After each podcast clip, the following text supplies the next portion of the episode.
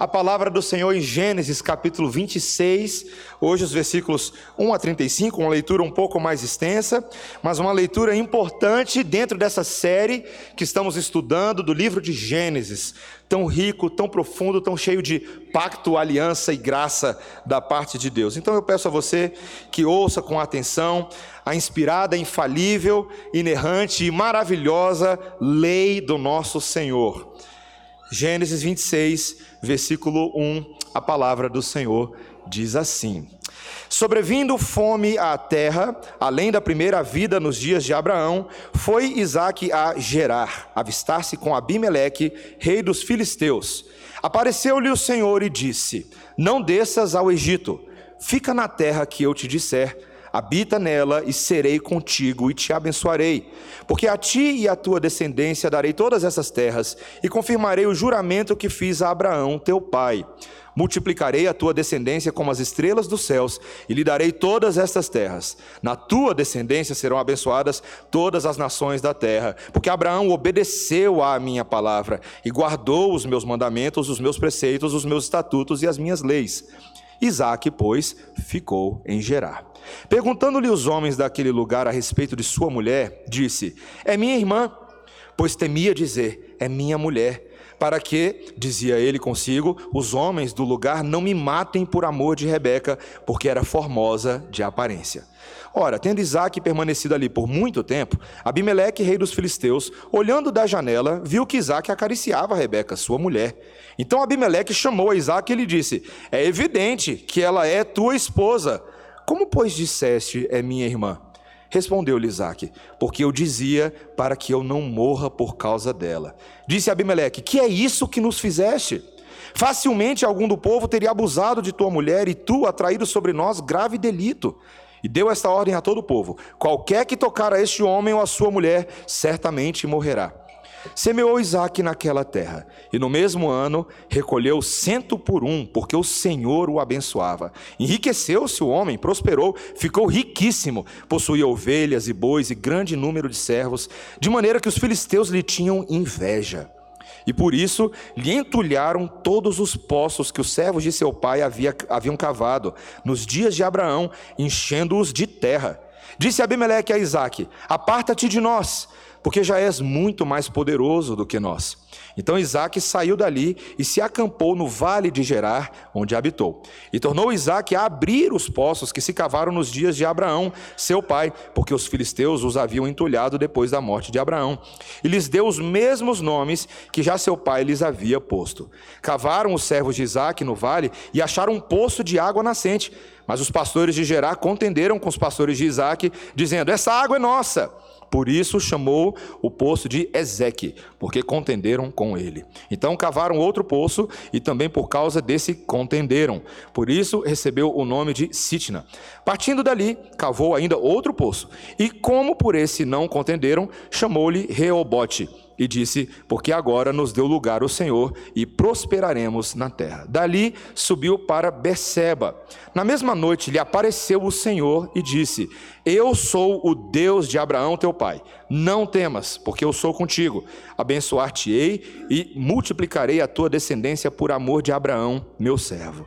Então levantou ali um altar e, tendo invocado o nome do Senhor, armou a sua tenda e os servos de Isaac abriram ali um poço de Gerar, foram ter com ele Abimeleque e seu amigo Alsate e Ficol, comandante do seu exército.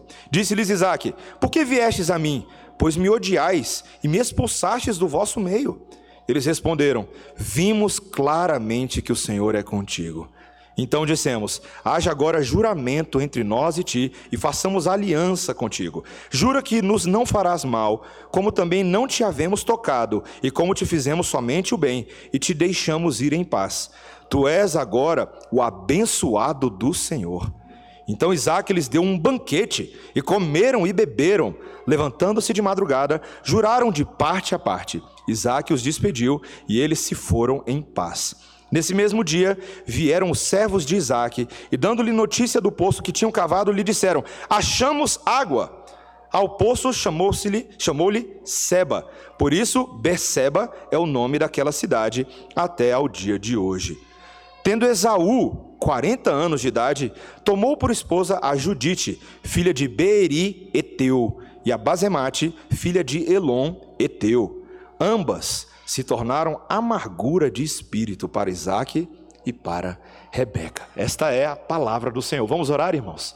Bendito Deus, a tua lei é uma narrativa, uma história de riqueza e profundidade teológica para o nosso coração.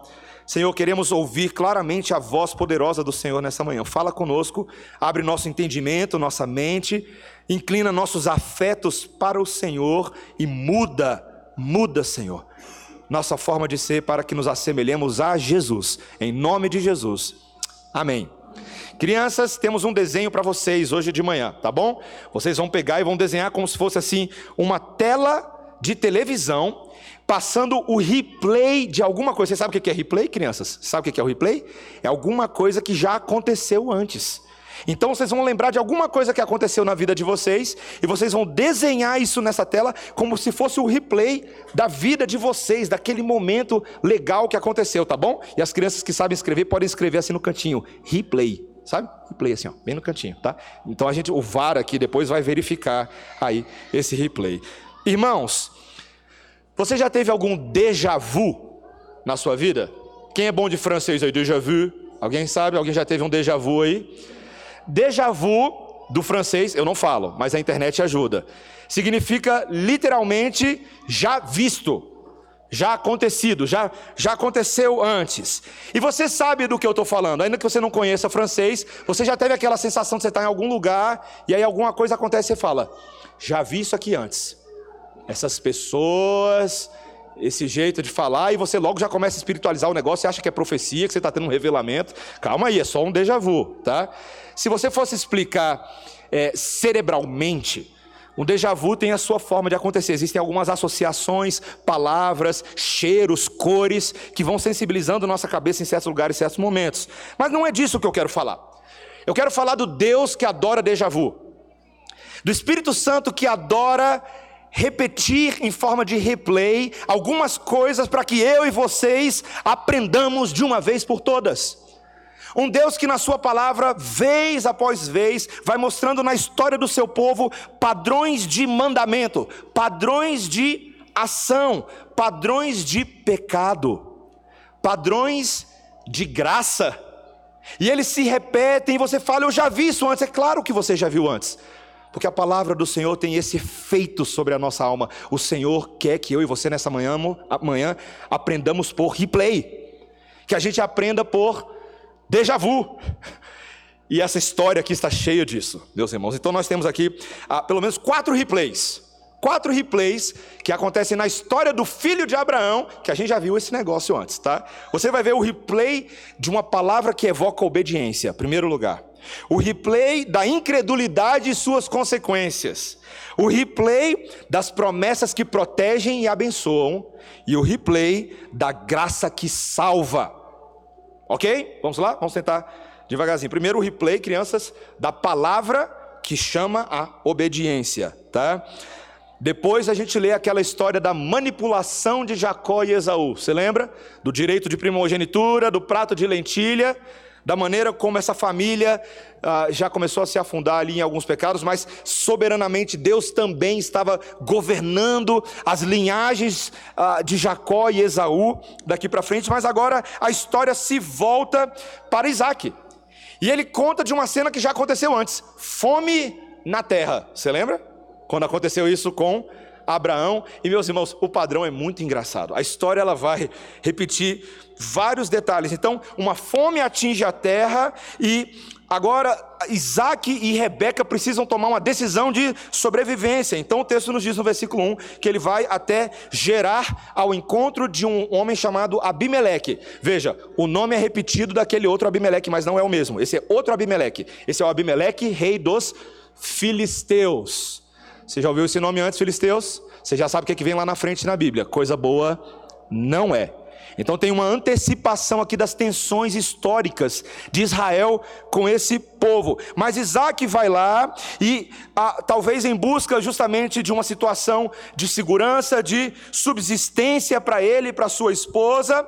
Mas Deus então se revela no versículo 2 e dá uma ordem. Veja aí comigo: Não desças ao Egito, fica na terra que eu te disser, habita nela e serei contigo e te abençoarei. No meio da decisão que ele precisava tomar, a palavra do Senhor entra, e não somente ela entra, mas Deus vai lembrar Isaac de quem Deus era. O Deus que deu promessas a essa família, o Deus que prometeu que multiplicaria essa família, o Deus que prometeu que daria uma nova terra a essa família, o Deus que prometeu que abençoaria os povos da terra através dessa família, o Deus que garante que o jeito dele é melhor do que o jeito daqueles homens.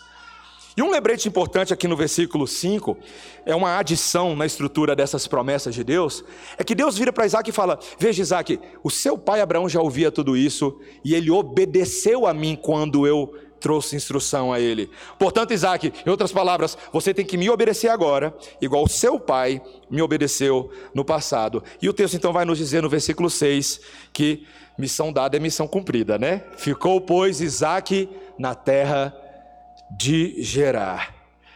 Meus irmãos, quando a palavra de Deus vem por repetição a nós, não é para a gente fingir que não é com a gente. Deus ele tem um negócio que é esse negócio: missão dada é missão cumprida. Deus falou, tem que obedecer.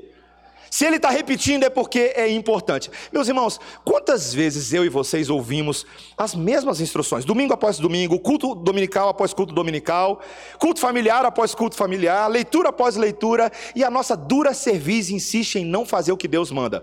Esses dias eu estou aprendendo, meus irmãos, que a inteligência artificial está ficando mais obediente que a gente. Né? Você já experimentou fazer lá na sua casa? Alexa, toque uma música para mim.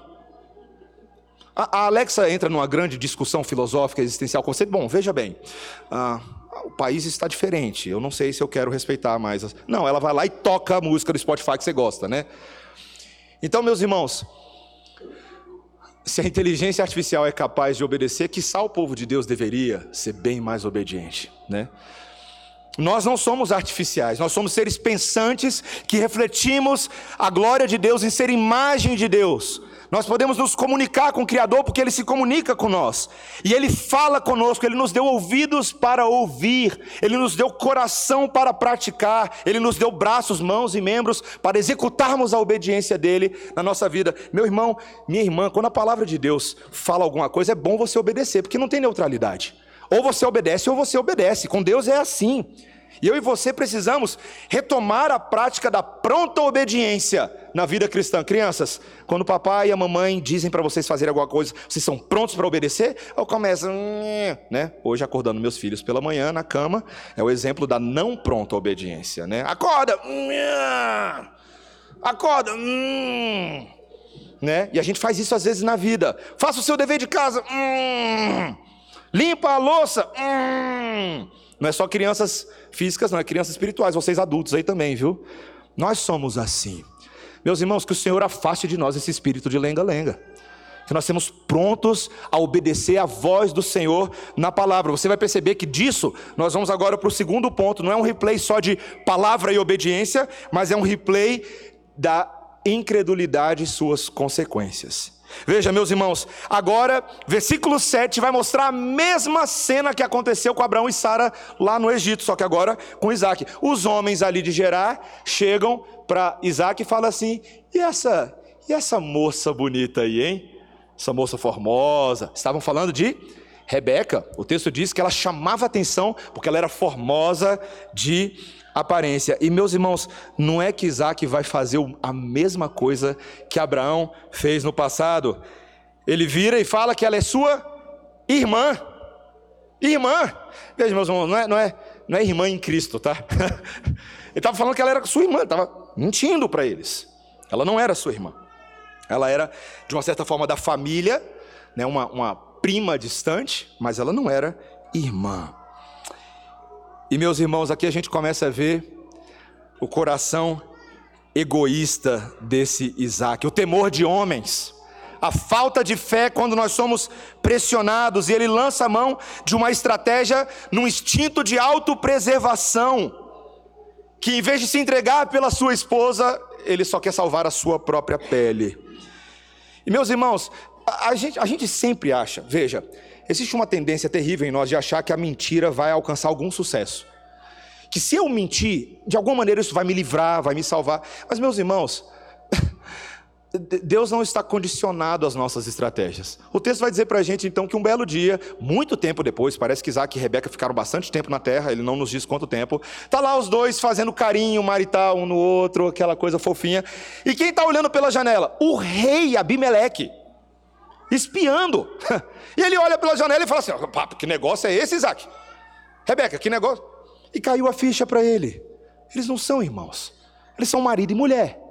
E imediatamente, então o texto nos diz que Abimeleque vai na direção de Isaac e confronta ele. Ela é sua esposa? E ele fala assim: por que, que você mentiu para gente? Porque eu estava com medo de morrer. Eu estava com medo que vocês me matassem e vocês tomassem a minha esposa para si. E meus irmãos, Abimeleque aqui, a semelhança do que Faraó fez no passado, parece ter, demonstrar mais temor do que o próprio Isaac. Ele fala: Como que você fez uma coisa dessa conosco? Você colocou meu povo em risco. Poderia ser que alguém do meu povo pegasse a sua esposa para abusar dela, sem saber, porque o nosso povo não tem esse tipo de coisa. Mas poderia ser também aqui, meus irmãos, fica meio. Os comentaristas se dividem um pouquinho. Talvez, talvez, Abimeleque está revelando um senso de, de entendimento do, do, do divino, do eterno, um certo temor dos deuses. Ele fala assim: a gente vai contrair problemas para nós. E então, a partir desse momento, ele coloca uma regra: ó, a partir de agora, uma ordem para todo o povo. Ninguém mais toca nesse homem e nessa mulher, porque quem fizer isso certamente morrerá.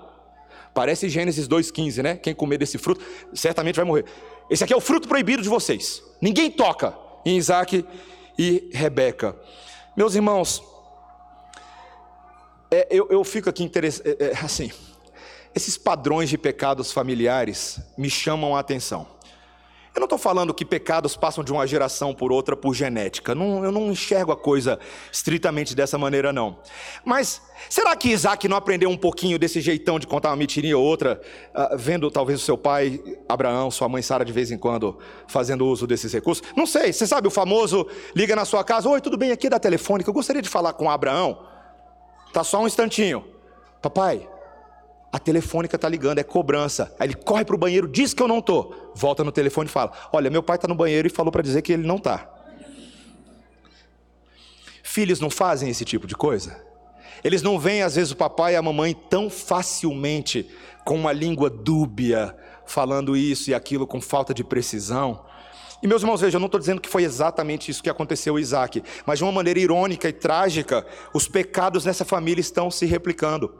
Certa vez me perguntaram, e eu achei muito, muito curiosa essa pergunta, eu já lidei com ela algumas vezes em ministério, você vai ver como ela é um pouco difícil. Pastor, existe maldição hereditária de divórcio? Já ouviu essa antes? Eu já ouvi algumas vezes. De vez em quando alguém vira novo membro da igreja e lá no Catecumos ele solta essa pergunta: Pastor, e como é que é esse negócio de maldição hereditária? Porque eu acho que na minha família existe uma maldição hereditária de divórcio ou de câncer, assim, uma coisa bem, sabe, bem, bem espiritualizada. E nós precisamos fazer uma quebra de maldição de alguma coisa desse tipo. Meus irmãos, veja, ah, ah, eu creio que quando nós estamos debaixo da, do governo de Cristo, toda e qualquer maldição hipotética que poderia acontecer é quebrada na cruz do Calvário. Eu creio nisso. Tá? Eu creio que o pecado não tem domínio sobre nós. Então eu, esquece um pouco essa, essa hiperespiritualização. Porém, todavia, contudo, nós aprendemos padrão de pecado por observação dos que vêm antes de nós. Eu posso acabar vindo de uma família em que tem uma, uma linhagem de pessoas que se divorciam e eu não tenho muita confiança na instituição do casamento porque nunca deu certo com os que vieram antes de mim.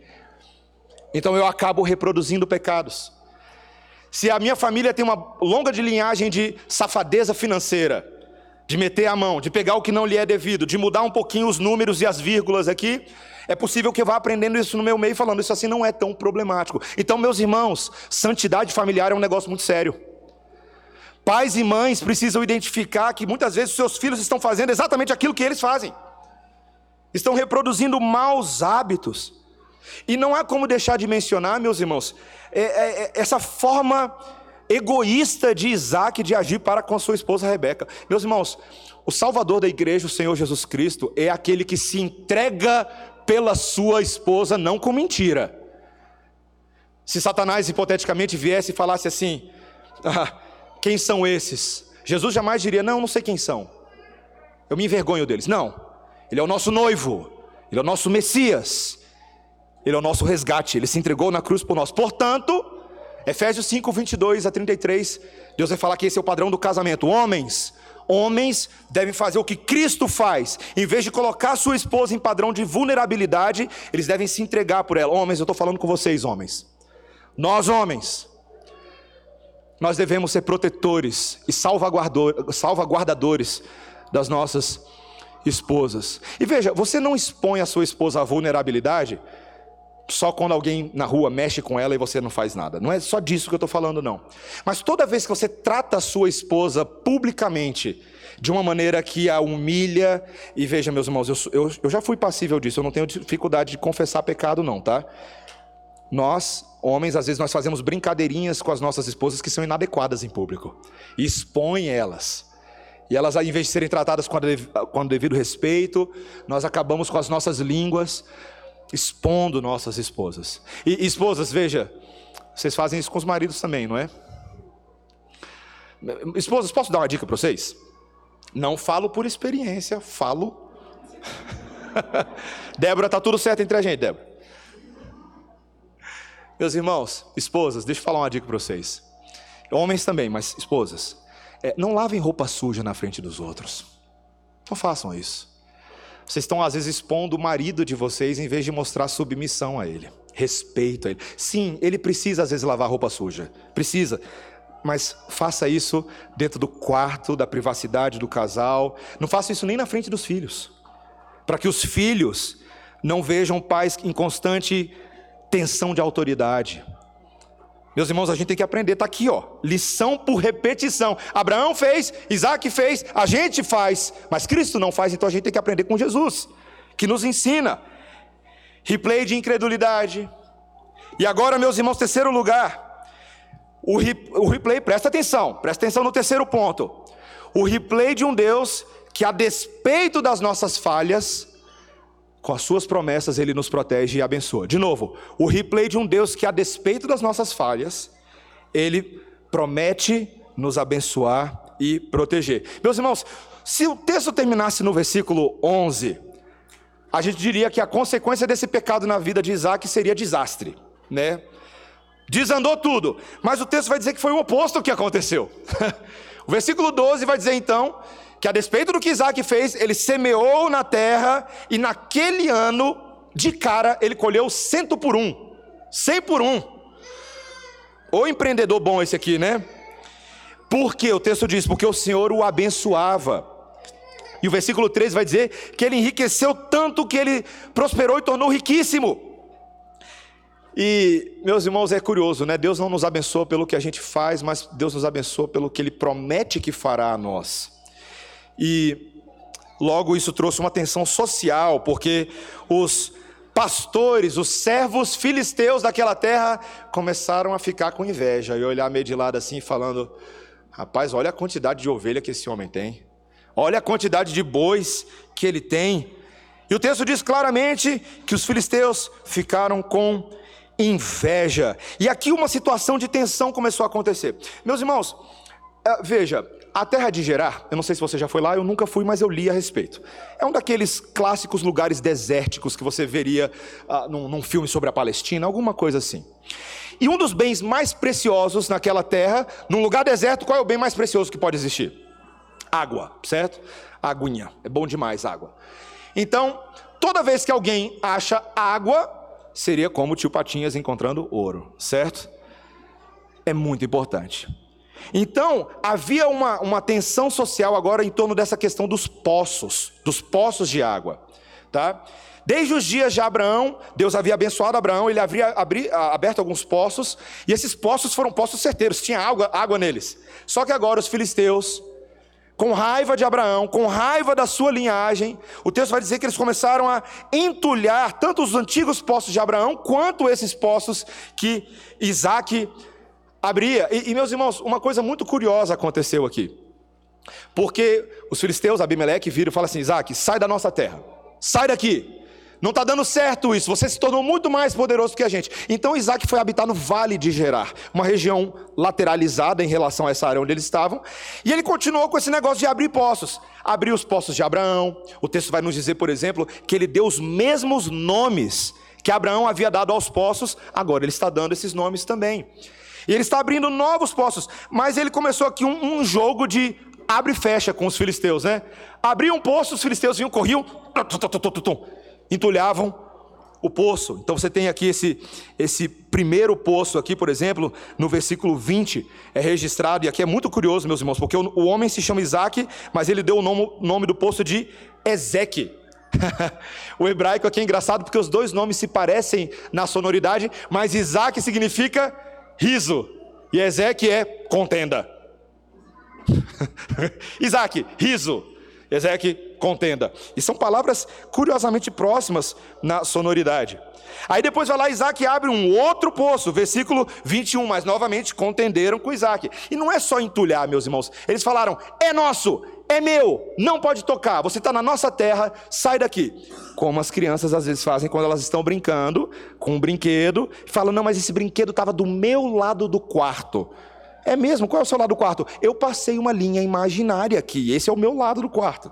Então é isso que esses pastores estavam fazendo, e esse segundo poço chamado então Sitna. E então um terceiro poço. Parece que Isaac sai daquela região, no versículo 22, um pouquinho mais para o lado, e abriu um outro poço, e esse eles não contenderam. Então chamou-lhe Reobote e disse: Porque agora nos deu lugar o Senhor e prosperaremos na terra. Meus irmãos, não é só aqui não. É, é, ao longo de toda a Bíblia você vai perceber que esses filisteus eram especialistas em gerar contendas, certo? Não era o que eles faziam de melhor. Nos dias de Davi, na maneira como, não só nos dias de Davi, mas ah, eu me lembro muito ali em 1 Samuel, quando ah, existe aquela dificuldade com a arca da aliança e a inimizade que havia no coração dos filisteus em relação a tudo que o povo de Deus representava ódio, dureza, inimizade, rebelião. E esse texto nos lembra, meus irmãos, que frequentemente na caminhada do crente nós vamos lidar com pessoas ao nosso redor que invejam de alguma maneira a alegria que o crente tem. Não estou falando só das riquezas dos crentes, como se fosse uma visão de, de evangelho da prosperidade, não é disso que eu estou falando. Existe uma coisa que o mundo não tem: alegria verdadeira e verdade alegre.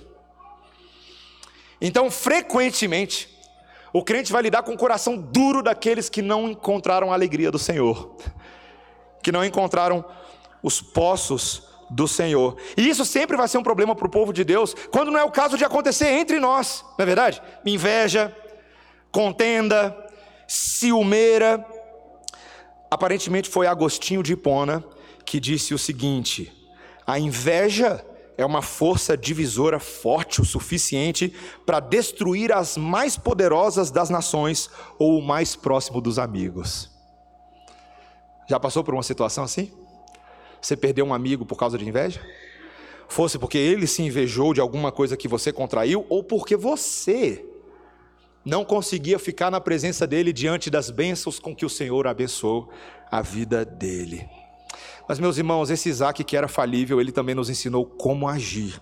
Em vez de iniciar uma grande briga, uma grande contenda, porque, só um detalhe aqui: quando alguém entulhava o seu poço, é guerra, meu amigo. É, ó, vamos para briga. Que isso? Que? Vai entulhar o meu poço? Como é que é? Era declaração de guerra naqueles dias. Mas Isaac não entrou em guerra. Sabe o que Isaac fazia, meus irmãos? Ele concedia, ele deixava. Ele seguia em frente. Isaac agiu exatamente do oposto que os nossos corações querem fazer numa situação como essa. Nós queremos brigar, nós queremos discutir, mas Isaac concedia em prol da paz, inclusive com os próprios inimigos dele. E eu pergunto a você, meu irmão, minha irmã, o quanto que você é disposto a conceder quanto que nós somos dispostos a, a conceder? O quanto você está disposto a abandonar uma posição importante ou um bem valioso simplesmente para manter a paz? Meus irmãos, isso aqui é o segredo de um milhão de dólares do casamento, meus irmãos. O casamento é assim. E, e veja, até os descrentes reconhecem essa verdade. Se você pegar livros de pessoas que não são crentes, eles são capazes de usar essa ética, falar assim: tem coisa que não vale a pena brigar. Sabe por quê, meus irmãos? Sabe por quê que tem coisa que não, não vale a pena brigar? Eu tenho uma ótima explicação teológica para isso. Porque tem coisa que não vale a pena brigar. Não vale, meus irmãos. Tiago capítulo 4 vai dizer que o nosso coração é que é contencioso. E a gente briga com as pessoas, a gente briga com Deus, não é? Abre comigo, Tiago capítulo 4, veja lá. Quero mostrar para você. Esse esse detalhe importante da palavra do Senhor, logo ali após, finalzinho do, do Novo Testamento, antes de 1 Pedro e depois de Hebreus, Tiago capítulo 4, veja ali, logo no início dele, ouça a leitura, versículo 1: De onde procedem guerras e contendas que há entre vós? De onde, senão dos prazeres que militam na vossa carne? Cobiçais e nada tendes Matais e invejais e nada podeis obter. Viveis a lutar e a fazer guerras, nada tendes, porque não pedis. Pedis e não recebeis, porque pedis mal, para esbanjardes em vossos prazeres. Meus irmãos, a gente vive numa contenda humana por coisas passageiras. E a gente pede com base nos nossos egoísmos, nas nossas preferências, mas não com base naquilo que glorifica a Deus e edifica as pessoas. A gente é muito autocentrado, né? Eu não sou tão diferente dos meus filhos às vezes, e você também não. Mas, meus irmãos, veja que nesse texto, a despeito de tudo que Isaac perdeu, ele estava ganhando muito mais no Senhor. Volta lá para Gênesis, volta lá, Gênesis 26. Veja, meus irmãos, que coisa maravilhosa. O versículo 23 de Gênesis 26 vai dizer para a gente então: Dali subiu para Beceba, na mesma noite lhe apareceu o Senhor, meus irmãos, como se por consolo, por garantia, o Senhor lhe disse, versículo 24: Eu sou o Deus de Abraão, teu pai, não temas, porque eu sou contigo. Isaac, todos esses, todos esses poços aí parecem importantes para os homens, mas não tema, porque eu sou teu poço, Isaac. Eu sou teu suprimento, eu sou contigo, Isaac.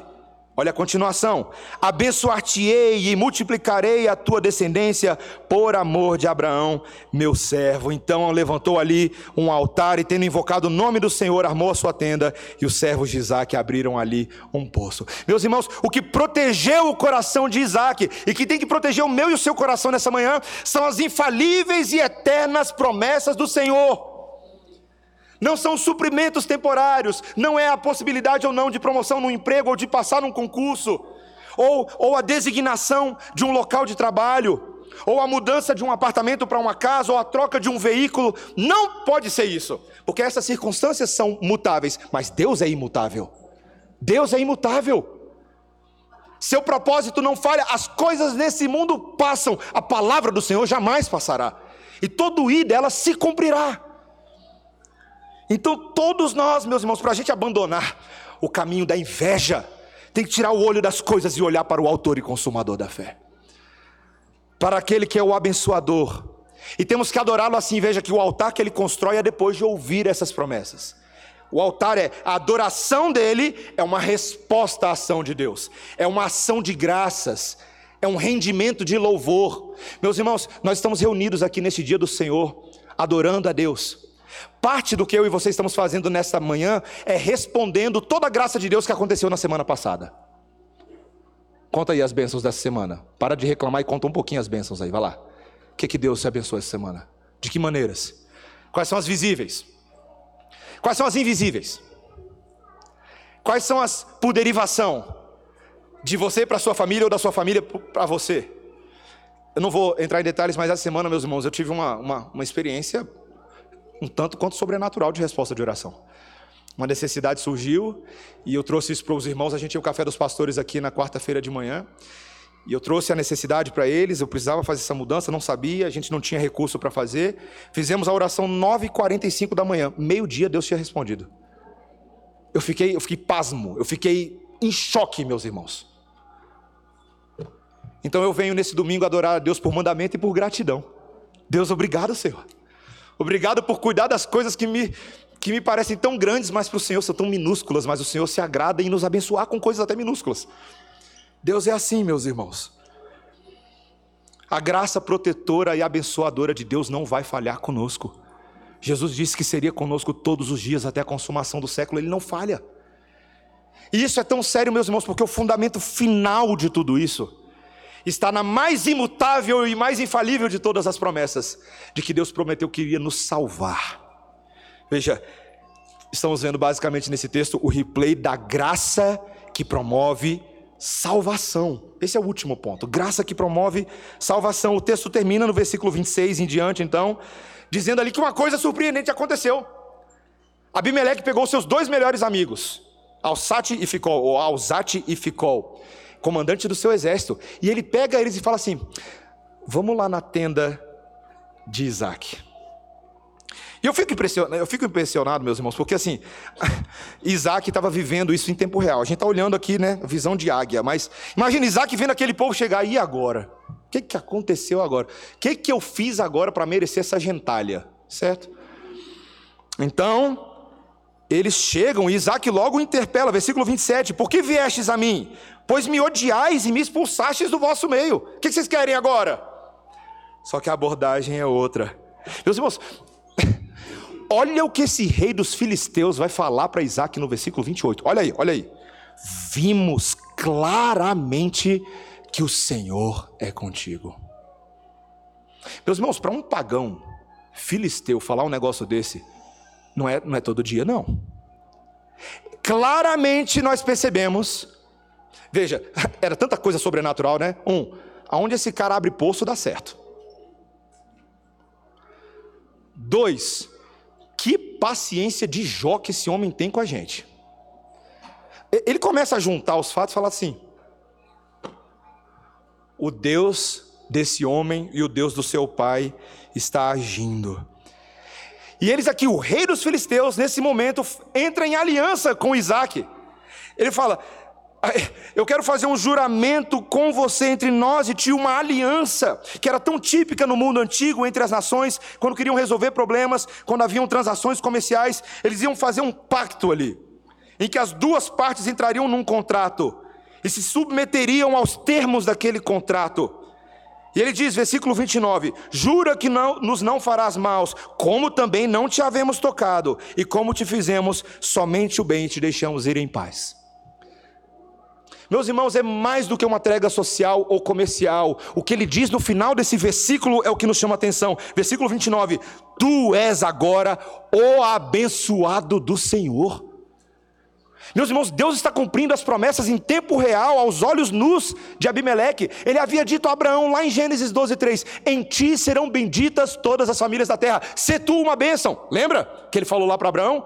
Passa o tempo para frente, ele olha para Isaac e fala agora: Tu é o abençoado do Senhor. Em outras palavras, Deus está cumprindo os seus propósitos, Deus está fazendo tudo.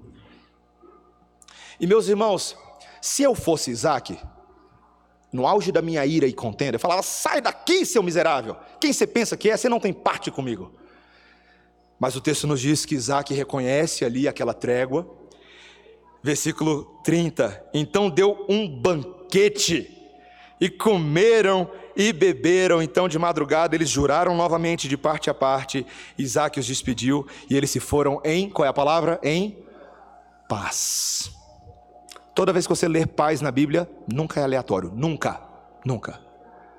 Algum grau de paz foi alcançado a partir dessa trégua. E meus irmãos, como se a festança não bastasse, como se a alegria não bastasse, a cereja do bolo da cena final desse capítulo é que agora de repente os servos de Isaac chegam no versículo 32, provavelmente no mesmo dia, e dão a notícia de que o poço que eles tinham cavado, disseram o quê? Achamos água. Meus irmãos, que forma maravilhosa de, de terminar um, um capítulo, né? Tudo estava dando errado. Deus muda o coração dos inimigos. E a notícia final é: água. Água. Meus irmãos, você lembra? Você lembra da mulher samaritana? Outro poço, né? Cheio de poço nessa história. Vamos pular para um poço do Novo Testamento? Jesus, um belo dia, ao meio-dia, meio que aguardando por ali, vem uma mulher e começa a tirar água do poço. João capítulo 4. E ele começa a interagir com ela. Ela está pegando água que é importante para a família dela. Aquelas mulheres normalmente carregavam assim um, um pau, uma, uma, viga fina, e haviam dois baldes nas pontas. Então, é, é uma mulher, então ela já estava fazendo um serviço que às vezes as mulheres tinham dificuldade de fazer, dependendo da maneira como eram enxergadas. Ela está ali naquele sol de meio-dia pegando água para sua família, e Jesus começa a interagir com ela. Ele começa a conversar sobre água e poço. E ele pede um pouco de água, e ela se escandaliza porque sabia que ele era judeu e ela era samaritana, e Jesus então começa a apresentar uma outra água para ela, não é verdade? Eu tenho uma função aqui, eu tenho uma função de proteção teológica da igreja. Então eu vou fazer isso agora e vou continuar com o meu sermão. Não é a água que o Ed René Kivitz falou que Jesus ofereceu para a mulher. Quem sabe o que eu estou falando, talvez vá até procurar depois, mas não é aquela. Então a gente tem que alertar a igreja. Não é. A água que o Senhor Jesus Cristo estava oferecendo não era nada impuro, não era nada sexual. A água que o Senhor Jesus Cristo estava oferecendo, meus irmãos, era uma esperança que ia além das coisas desse mundo. Era uma água da vida que flui da parte de Deus para os homens, que é capaz de transformar a mente, que é capaz de transformar a esperança que é capaz de dar vida para aquele que está perdido. Aquela mulher era samaritana e rejeitada, e Jesus falou: se você beber da água que eu tenho para te oferecer, você não vai ficar com mais sede, você vai ser saciada eternamente, meus irmãos. Eternamente. O Senhor Jesus Cristo está lhe apresentando uma água da trégua da paz. A verdadeira contenda não é entre pastores de Gerar e os pastores da Judéia, mas é entre o Deus Santo e o povo não santo. E só a água do poço do Santo Deus pode fazer trégua, meus irmãos. Só a água dele.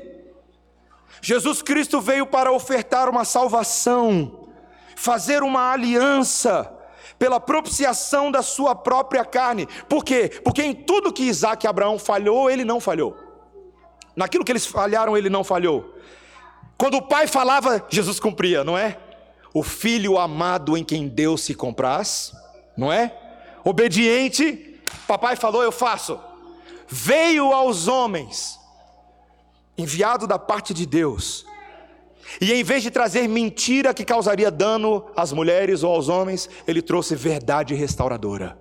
Ele é a própria verdade ele é a própria profecia do Senhor. E meus irmãos, em vez de gerar contenda, ele resolveu a inimizade. No próprio corpo dele, a inimizade que acontecia da parte de Deus para conosco foi resolvida naquela cruz, no corpo pendurado no maldito madeiro. Jesus ali resolveu o problema. Entre o Pai e os, e os, as criaturas e entre as criaturas. E ali, meus irmãos, quando nós olhamos para a cruz, nós encontramos o poder de Deus. A Bíblia conta essa história para a gente como um replay, vez após vez. Eu e você ouvimos todas as semanas como um replay, porque Deus mandou que essa palavra fosse pregada como um replay por todos os séculos, até o dia que Cristo voltar. Essa é a esperança da igreja é saber que esse replay não vai me deixar correr nem para um lado nem para o outro, eu estou preso nesse replay. Porque essa é a viva esperança. Meus irmãos, compare a fé cristã com qualquer outra expressão religiosa no mundo. Não há nada que ecoe com tanto poder, com tanta repetição, em tantas culturas, em todos os tempos, como o Evangelho de Cristo Jesus. Nada. E o texto termina, meus irmãos, de uma maneira triste. Porque ele faz uma menção nos versículos 34 35, do jugo desigual de Esaú. Você percebeu aí? Ele tinha 40 anos de idade e tomou duas esposas para si, poligamia. E poligamia com duas mulheres que não faziam parte da aliança com o Senhor, duas etéias, Judite, filha de Beri, e Bazemate, filha de Elon. Julgo desigual, poligamia, esse é o caminho que a linhagem de Esaú está seguindo. Uma linhagem não eleita, como nós fomos explicados lá em Romanos capítulo 9, não eram eleitos. Porque o replay, meus irmãos, é um replay de salvação para uns e não salvação para outros.